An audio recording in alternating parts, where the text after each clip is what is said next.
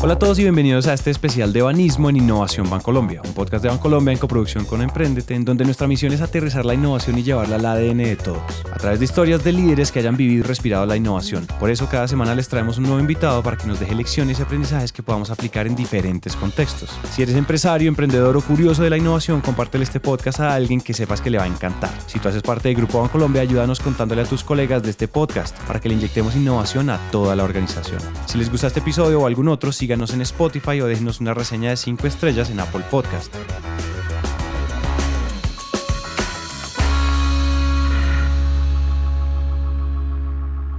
Emprender no es una tarea fácil y aunque en Latinoamérica con los años hemos construido un ecosistema mucho más sólido, pues lo cierto es que siguen existiendo muchos retos que dificultan el camino. Y mucho más en un territorio como Panamá que durante años estuvo en medio de una dictadura militar, donde la forma de pensar y expresarse estaban censuradas. Ya para los años 90, con la caída de la dictadura y la retirada de las tropas estadounidenses, Panamá resurge y con esto revive también la esperanza de poder emprender. Hoy vamos a contarles la historia de uno de los proyectos de transformación de cultura y sociedad más impactantes de Panamá, la ciudad del saber. Y para alcanzar este propósito, pues el emprendimiento es un pilar muy importante para la construcción de la región. Es por eso que les queremos presentar a Mónica y a Cristina.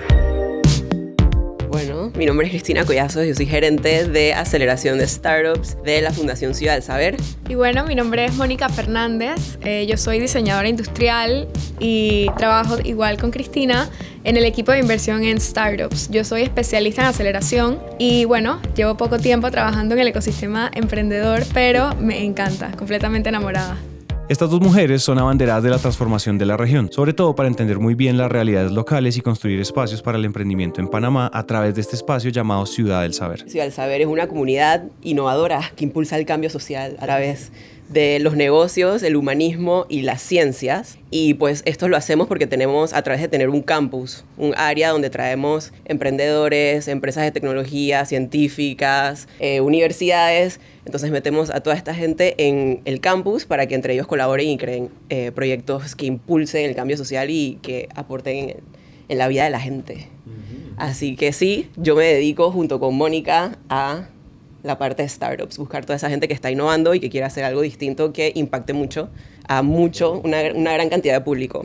Pero antes de seguir tenemos que dar algo de contexto histórico, porque el origen de la ciudad del saber se remonta a los años de la dictadura militar panameña, donde paralelamente en el mundo ocurrían los avances tecnológicos más importantes del final de siglo, que se volvieron la puerta de entrada a la transformación digital que hoy conocemos. La llegada de tecnologías como la televisión a color, la computadora empezaban a abrir un nuevo panorama. Ya en los años 90, cuando Estados Unidos se retira de Panamá, el país empieza con la construcción política y social de un nuevo territorio. Es cuando el país se encuentra con esas oportunidades que el mundo empezaba a abrir y que ahora también aparecían en el propio territorio. Es entonces cuando se gesta esta nueva iniciativa. Los estadounidenses estuvieron en Panamá por 100 años, desde la construcción del canal de Panamá. Con esa construcción hubo que, que abrir bases, Bases militares, militares, de ellos y una de las principales bases militar eh, está justo al frente del canal para, para poder como proteger el canal. Entonces esa base militar en los 90 cuando los estadounidenses ya se fueron y tenían que volver a dar el canal a los panameños, pues los soldados se fueron y había un espacio de 120 hectáreas con edificios y toda una gran infraestructura que no se sabía qué íbamos a hacer con eso. Entonces en ese momento lo que se hizo es que el gobierno llamó a un grupo como que de los influencers, yo les llamo influencers de ese entonces, o sea, la gente, gente de gobierno, gente de empresas, gente de universidades, científicos, como que los grandes thinkers de Panamá los pusieron en una mesa similar a esta, un poco más grande, me imagino yo, y dijeron, oye, ¿qué hacemos con este espacio? Hay que tomar en cuenta que en ese momento Panamá estaba saliendo una dictadura, ¿verdad? que se acabó en el 89 con la invasión y tal, entonces en los 90 Panamá como que resurge. Y este espacio fue un momento donde la gente se comenzó a preguntar qué hacemos con esto, qué, qué podemos hacer después de un tiempo tan oscuro Panamá, para Panamá, qué hacemos. Y en ese momento la idea fue, escucha esta idea, la idea fue hacer una plaza socrática, así tipo Grecia en los tiempos antiguos y tal. Entonces, plaza socrática en un Panamá de los 90, post invasión, post dictadura, es como que, que estamos hablando, no puede ser mi mamá en esos momentos. Ella hoy día a mí me cuenta que nadie daba un dólar, nada, una moneda por, esa, por esa, ese proyecto, pues, que, porque chocaba mucho, era demasiado, eh, era disruptor en ese momento con la realidad de Panamá. Entonces se hizo la idea de la Plaza Socrática y que esta fuera una ciudad donde se conglomeraran personas del saber, por eso Ciudad del Saber. Y nada, era, es un lugar que comenzó en el 99 y pues nosotros traemos personas con personas y empresas con perfiles bien específicos. Tienen que ser gente que impulse las ciencias, que impulse el emprendimiento, que impulse la, la educación, el recurso humano. No podemos eh, estar trayendo personas que, o clientes que no necesariamente se alineen como que a esa, a esa visión. Y pues sí, así fue como nació Ciudad del Saber. Una frase súper linda que me acuerdo, me marcó full cuando Cristina me dijo, me contó toda esta historia de Ciudad del Saber en mi primer día y me dijo que, que justamente la visión en el momento fue de cambiar militares por estudiantes y armas por libros. O sea, esa era como el, lo que movía el movimiento, por decir así, en ese momento y fue como la visión que tuvieron a largo plazo para la Plaza Socrática. Entonces, Ciudad del Saber, Fundación Ciudad del Saber es una ONG sin fines de lucro eh, que administra todo el campus, todos los edificios y nuestro modelo de negocios es la renta de los espacios que tenemos ahí. Claro, porque es un campus de 120 hectáreas. Después de todo, estamos hablando que son 120 hectáreas a disposición del conocimiento y de todas las iniciativas que se construían alrededor de la idea del cambio social a través de los negocios, el humanismo y las ciencias. Esa es una oportunidad de infraestructura enorme que Ciudad del Saber supo capitalizar. Entonces, para el año 2000, una de esas puntas de Ciudad del Saber que se empezó a capitalizar fue la incubadora de empresas de Panamá. Entonces la Fundación Ciudad del Saber crea una, un, como un núcleo que se llama el Centro de Innovación y nos creó en el año 2000. Nuestro primer nombre fue Incubadora de Empresas de Panamá y éramos, no sé, cinco empresitas ahí que estaban tratando de hacer algo distinto y cambiamos de incubadora de empresas de Panamá a acelerador tecnológico de empresas de Panamá a acelerador de empresas Don Alberto Mota a Centro de Innovación que somos hoy día. Fuerte, fuerte porque la gente, eh, nuestro presidente Jorge nos dice que en el 2000, cuando él decía eh, que él trabajaba y que él había creado una incubadora de empresas, la gente le preguntaba si estaba incubando pollitos, qué es lo que tú estás incubando ahí. Entonces, para que ustedes piensen, vean como que el nivel en ese momento de diferencia que había en mentalidad, en mindset de lo que se estaba tratando de hacer con este proyecto y lo que la realidad de Panamá en ese entonces. Y nada, el proyecto ya tiene 20 años y ha crecido aceleradamente. Y a mí me encanta trabajar ahí fuertemente. Para el 2020, Ciudad del Saber cuenta con todo lo necesario para cumplir con su misión. Salones de clase, oficinas, talleres, laboratorios, canchas de fútbol y una comunidad de alrededor de 200 empresas diferentes que se aglomeran para la construcción de la sociedad. En fin, es un espacio diseñado para que los emprendedores tengan todo a su favor para construir ese entretejido no solo panameño, sino a lo largo de Latinoamérica, que es un territorio con una realidad completamente diferente a los otros países donde también retumba el emprendimiento. Para entender ese contexto real en Latinoamérica, Mónica nos da un ejemplo que describe muy bien el ecosistema de emprendimiento en nuestra región. Para describir un poco el ecosistema de emprendimiento en Panamá y, la verdad es que en la región, em, quisiera como compartirles una analogía que justamente nos, nos, compartía eh, una de las founders de los startups en que Ciudad del Saber ha invertido.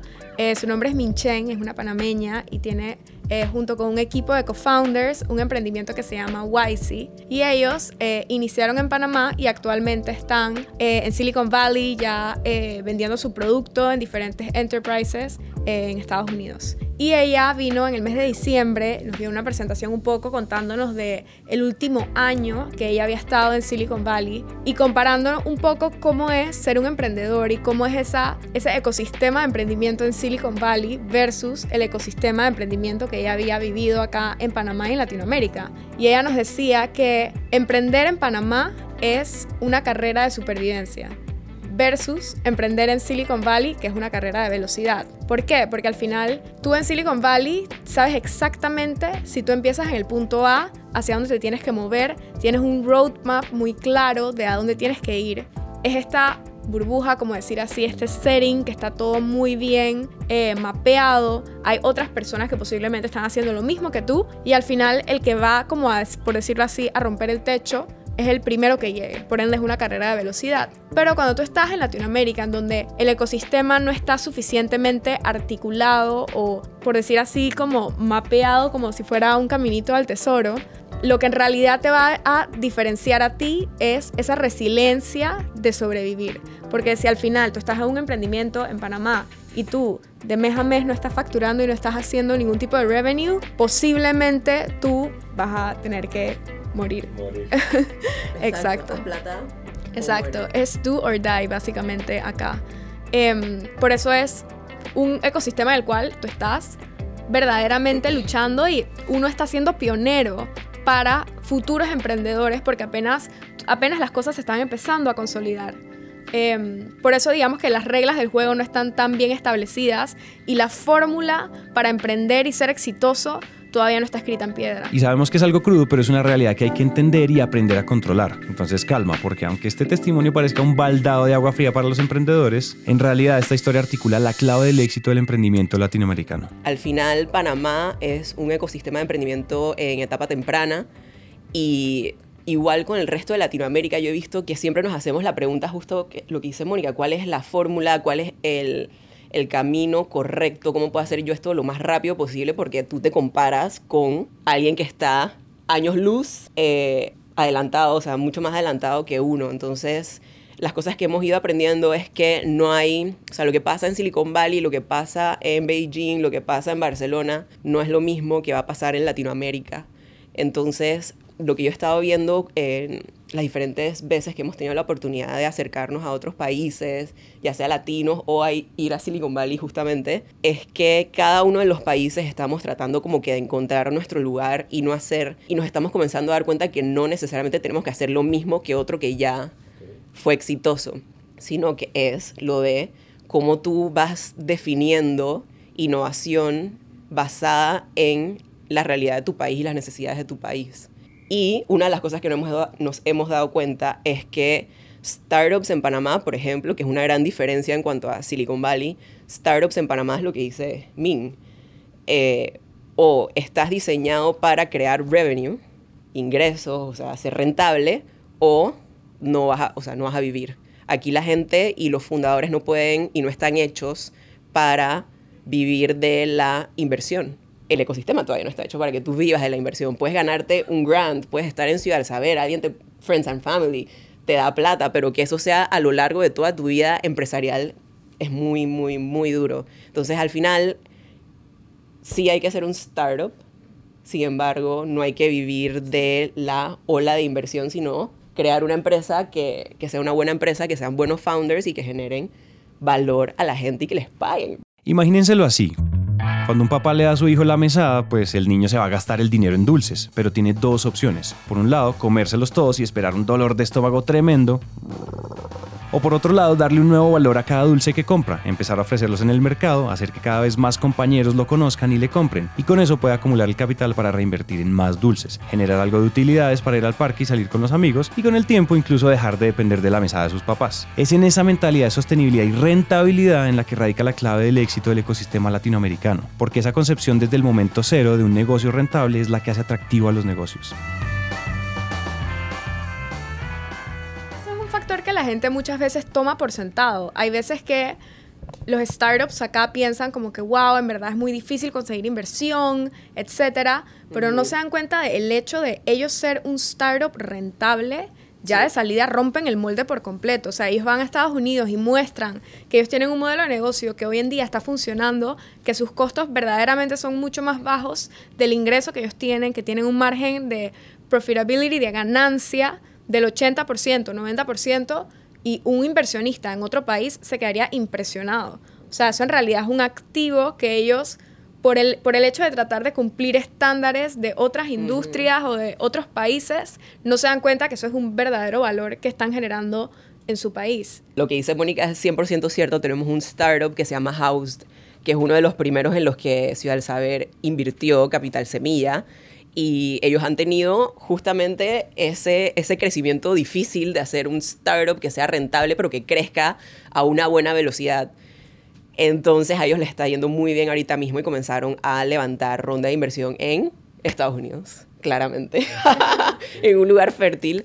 Y al momento tuve oportunidad de verlos en varias eh, reuniones cuando tenían que presentar su, su solución y su proyecto y literal los inversionistas quedaban como que se les caía la boca al suelo de que esto era algo que era rentable. O sea, tú vives de esto. Preguntas, ¿tú, tú vives de esto? Sí, sí, sí. Tú pagas todos tus costos. Sí, sí, sí. nunca se me olvida uno de los inversionistas decía, dije, wow, o sea, yo tenía mi empresa allá en Estados Unidos y la vendí por varios millones antes de ni, y ni siquiera era rentable. O sea, yo nunca vi un dólar de eso. Con ese gran aprendizaje de cómo los emprendimientos se construyen en Latinoamérica, Ciudad del Saber entendió el camino correcto para transformar los modelos de emprendimiento que vienen de todo el mundo y convertirlos en una hoja de ruta aterrizada a la realidad de la región. Eso, esa, esa realización de, de que nosotros como Ciudad del Saber teníamos que crear un programa que hiciera que no fuera 100% copy-paste de lo que de lo que ya funciona en otro lado, pero que no se aplica a la, a la realidad de Panamá y no está tropicalizado. Eh, nos lo dijo uno de nuestros emprendedores. Él lleva una plataforma que se llama la PGL, es una plataforma de esports. Y él nos decía como que a mí me encanta, cuando terminó el programa, nos decía, a mí lo que me encantó es que esto no fue ser full startup o pensar full como startup, sino que fue una mezcla, un híbrido entre pensar como startup, pero tener un negocio todavía. O sea, entonces ahora usamos y vendemos el tema del, del programa como que sí, eh, estamos buscando startups y crear startups, pensar como startups, pero con el híbrido de ser un negocio. Y yo creo que eso, como Latinoamérica, o sea, sí estamos viendo más, más unicornios, gente que le están inyectando mucha mucho capital, hay muchas oportunidades. El gobierno se está metiendo, la empresa privada se está metiendo, las ONG se están metiendo. Mm. O sea, hay mucha gente que se está metiendo, sin embargo, una de las cosas que, que nosotras, que es nuestra conclusión, que es nuestra mayor fortaleza, la mayor fortaleza del emprendedor latino es esa adversidad y ese mindset. De alguna manera esa dificultad es en realidad nuestra identidad. Como dice la canción de Residente, Soy América Latina, un pueblo sin pierna pero que camina. Esto es lo que impulsa a Ciudad del Saber, porque entienden muy bien el poder que tiene la raza emprendedora latinoamericana.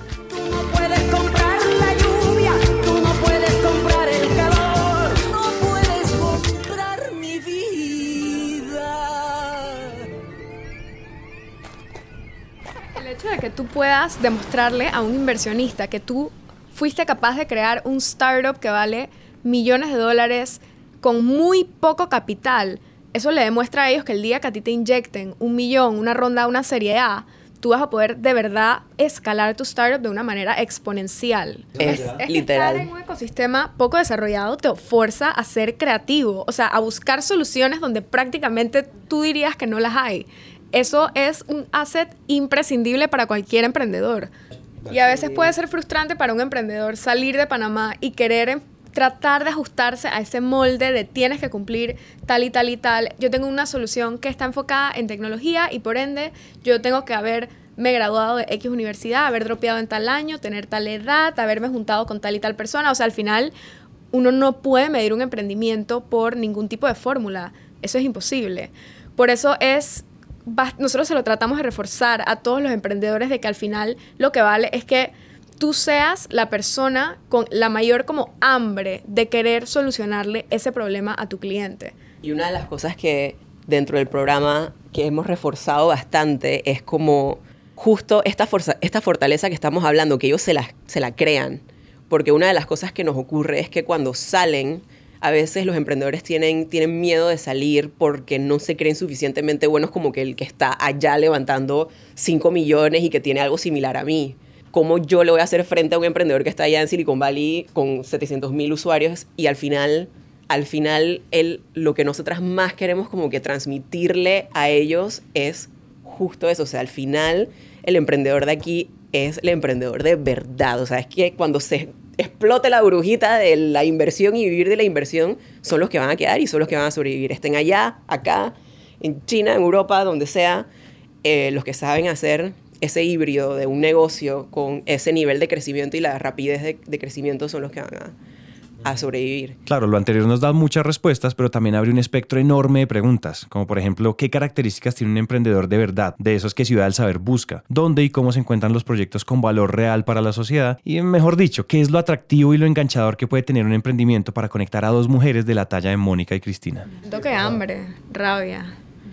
Rabia. Mira, tenemos uno de los emprendedores que dice que yo vivo en la rabia. Es que, es que de verdad tú, cuando tú haces el pitch, etcétera, todo va muy bien. Empieza el momento del QA después, preguntas, empiezas a hacer, ¿sabes? No ese clásico, bueno, ¿y tu modelo de negocio? ¿Cómo tú eres rentable? ¿Cómo tú, cómo tú te ves creciendo?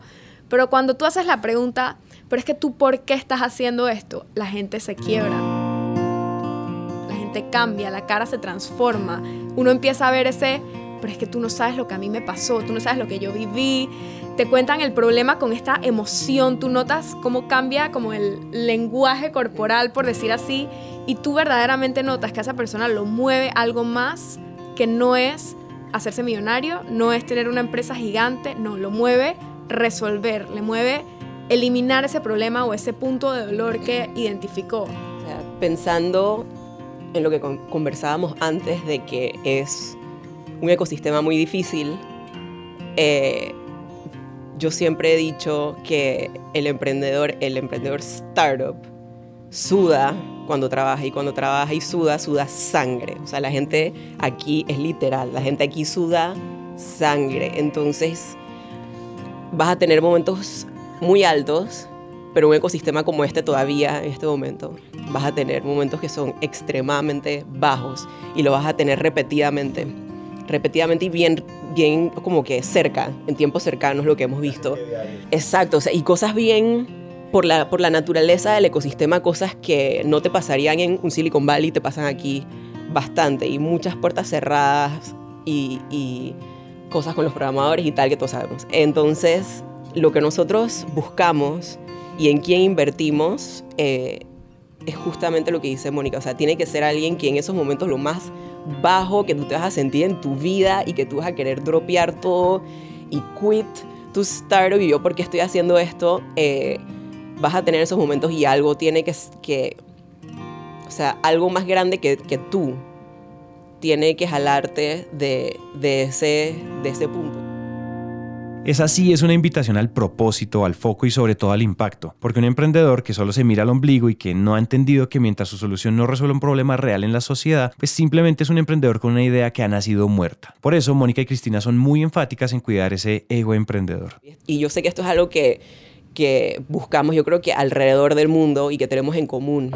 Y para nosotros es súper importante eso, mucho más allá de si el, el negocio hace o no hace sentido, si hace un poquito de sentido, hace mucho sentido, hace poco sentido, es esas ganas de resolverlo y hacer algo que les resuelva el problema a la persona que ya tú detectaste. Estábamos hablando la vez pasada que, que con uno de nuestros emprendedores que el, tu ego, tu ego siempre tiene, o sea, nunca le puede ganar a las ganas que tú tienes de resolver esta, este, este problema que te has, eh, que has como que detectado. O sea, tu ego nunca puede ser más grande. Yo quiero ser lo que dice Mónica, quiero ser millonario, yo quiero salir a la prensa, yo quiero estar en Silicon Valley, yo quiero ser lo más top. No puede ganarle a tu resolverle el problema a la gente. O sea, la solución tiene que ser más grande. El propósito de la solución tiene que ser más grande. Entonces, sí, las ganas de resolver ese problema tiene que ser lo primero. Y usualmente ahí encontramos por qué eres tú la persona correcta para resolver ese problema. Siempre buscamos ese, ese, eso se llama es que problem founder fit. problem founder fit. El emprendimiento por moda, por fama y por todas esas motivaciones erradas que ya se mencionaron, pues no tienen sentido. Esto se trata más de jugarse el todo por el todo, y ese es el espíritu que en Latinoamérica hace que conquistemos los mercados, revolucionemos las industrias y construyamos nuevas sociedades. Hay que decir algo, ya sabemos que esa característica del todo por el todo es la que le da el poder al emprendimiento en Latinoamérica, pero eso no quiere decir que el pensamiento exponencial no sea necesario ni que no sea también una característica de nuestro ecosistema. Todo lo contrario, cada vez más vemos emprendedores con esa visión global que usan la tecnología como un vehículo de crecimiento y de velocidad que entienden, por ejemplo, la necesidad de tener un fundador con un perfil de desarrollo. Si no, pues véanlo ustedes, ya tenemos unicornios como Rappi en Colombia y Nubank en Brasil, que crecen y se expanden por toda la región. Lo interesante es que esa muestra de crecimiento ha venido permeando las grandes corporaciones, que cada vez más entienden la necesidad de los emprendimientos ágiles y versátiles y que solucionan los problemas de nicho de manera tan humana y segmentada. Por eso hoy es común que la inversión privada sea una opción en el mapa de los emprendimientos. Y el tema de la empresa privada es es algo que venimos buscando desde hace rato, desde hace muchísimo, muchísimo tiempo. O sea, si Ciudad Saber está hablando de emprendimiento desde el 2000, imagínate hace cuánto lo estamos buscando. Entonces, eh, Ciudad Saber, el gobierno ya tiene Senacid, tiene AMPIME, y lo que nos faltaba los últimos años era justo eso, que la empresa privada comenzara como que a, a atreverse, pues, a atreverse. Y justamente los bancos, siempre lo digo y, me encanta, justamente los bancos me parece que es como que la, la vertical que más rápido se ha atrevido como que a lanzarse al agua y a mojarse el pie, a mojarse los pies. Y desde los últimos años he visto cómo, y esto es una anomalía que me dijeron ciertos amigos de otros países que vinieron a visitarnos, el tema de que el banco en países latinos esté abierto a trabajar y colaborar con fintechs es atípico, que es lo que dice Mónica, somos un país raro, somos una cultura rara, porque lo que está pasando en otros países es que, claro, el banco se siente nervioso, se siente eh, amenazado. y tal, entonces quiero ahogar la innovación. Y lo que pasa en Panamá es atípico. Em, entonces, justamente ese tipo de cosas nos, nos hemos ido como que eh, aprovechando de esa eh, apertura de estar como que colaborando con los startups y los emprendedores que estamos teniendo eh, en Ciudad del Saber y alrededor de Panamá. Primero que todos los bancos, eso siempre he dicho, los primeros como que, que se lanzaron porque el banco entiende que es ya o es nunca. Pero sí, o sea, poco a poco las empresas grandes, el Rey, el grupo Rey últimamente bastante está trabajando y buscando cosas con nosotros. poco a poco lo estamos viendo. Entonces sí, es una de las cosas que queremos reforzar, porque una vez la empresa privada se, se meta full, a full y crea y entienda cómo esto funciona y qué es el valor que agrega eh, colaborar con innovadores, con startups, ya sean dentro o fuera de la empresa, que eso es otro tema para otro podcast. Em, es una de las cosas que yo creo que va a darle la vuelta al ecosistema de Panamá y espero que ocurra pronto. Ciudad del Saber es entonces el puente que une a los pequeños emprendedores con las grandes empresas. Es un mito que el papel de la empresa privada disminuye el éxito de los pequeños empresarios. Eso no solo es una mentira, sino también una creencia irresponsable. Lo cierto es que las apuestas son cada vez más grandes y aquí Ciudad del Saber entiende que una de esas apuestas es hacerse cargo de uno de los temas más importantes de los últimos años, la equidad de género. Y esto también a través del contacto con la empresa privada, en este caso con Banismo. Banismo siempre ha sido un, aliado de Canal de Empresarias. Canal de Empresarias es nuestro programa para emprendedoras femeninas, emprendedoras, founders femeninas que están emprendiendo y que quieren llevar su, negocio de 0 a 1. Si ya tengo un negocio, ahora quiero innovar. Entonces tenemos Canal de Empresarias. Han pasado 2.650 mujeres por el programa, ya lleva 5 años. Y me encanta porque Banismo siempre ha sido, siempre ha estado muy interesado desde el inicio en este, en este proyecto. Nosotros traemos a nuestras emprendedoras aquí, las que son artesanas, las que, las que hacen bisutería, las que hacen cremas, las que hacen comida, siempre nos invitan a, a, venir acá a demostrar sus productos y tal. Entonces, em, el tema de paridad de género a través de un programa como este es importantísimo. Ibanismo sí ha sido un aliado a través de los años. Y el tema de la paridad de género, ahorita mismo, Mónica, porque esta no me la hace muy bien, pero ahorita mismo estamos trabajando con la AIG, ¿verdad? Porque el tema de paridad de género es, estamos tratando de levantar una ley de paridad de género, el cual debe liderar el gobierno, y esto lo hemos ido trabajando los últimos años, ahora en cambio de gobierno, el gobierno nos da a Ciudad del Saber como que el proyecto para después nosotros pasarlo traspasarlo al nuevo gobierno. En este nuevo gobierno va a estar encargado el MIDES de la lo de paridad de género. Y nada, Ciudad del Saber es la, la entidad que va a asegurar eh, la continuidad de eso a través del tiempo, porque entre gobierno y gobierno las cosas se caen. Entonces, eh, sí, al final hemos hecho cosas juntos a través de los años y definitivamente queremos seguir haciendo muchísimas más cosas. Han sido, han sido un buen aliado a través del tiempo, constante también. Lo cierto es que crear un ecosistema de emprendimiento pues también es correr el camino del emprendimiento en sí mismo. Ciudad del Saber como organización también encarna todas las cualidades que buscan sus mismos miembros. Y con esa perspectiva pues Mónica despide este episodio.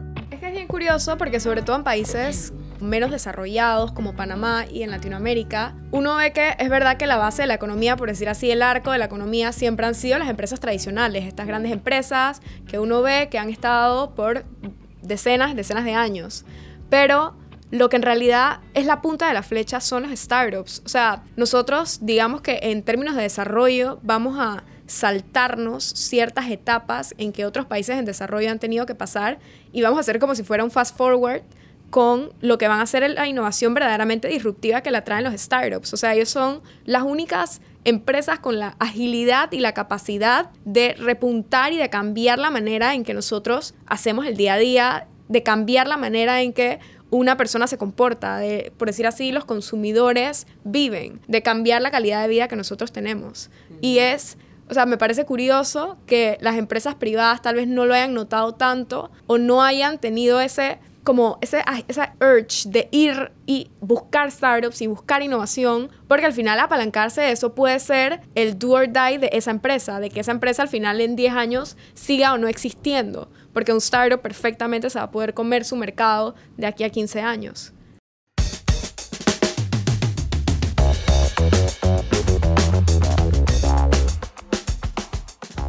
Esperamos que lo que acaban de escuchar haya logrado aterrizar algún tema, concepto o idea o que simplemente hayamos hecho algo un poco más sencillo de entender. Para Mónica y Cristina y todo el equipo de Ciudad del Saber, muchas gracias por abrirnos sus puertas y por participar de este espacio.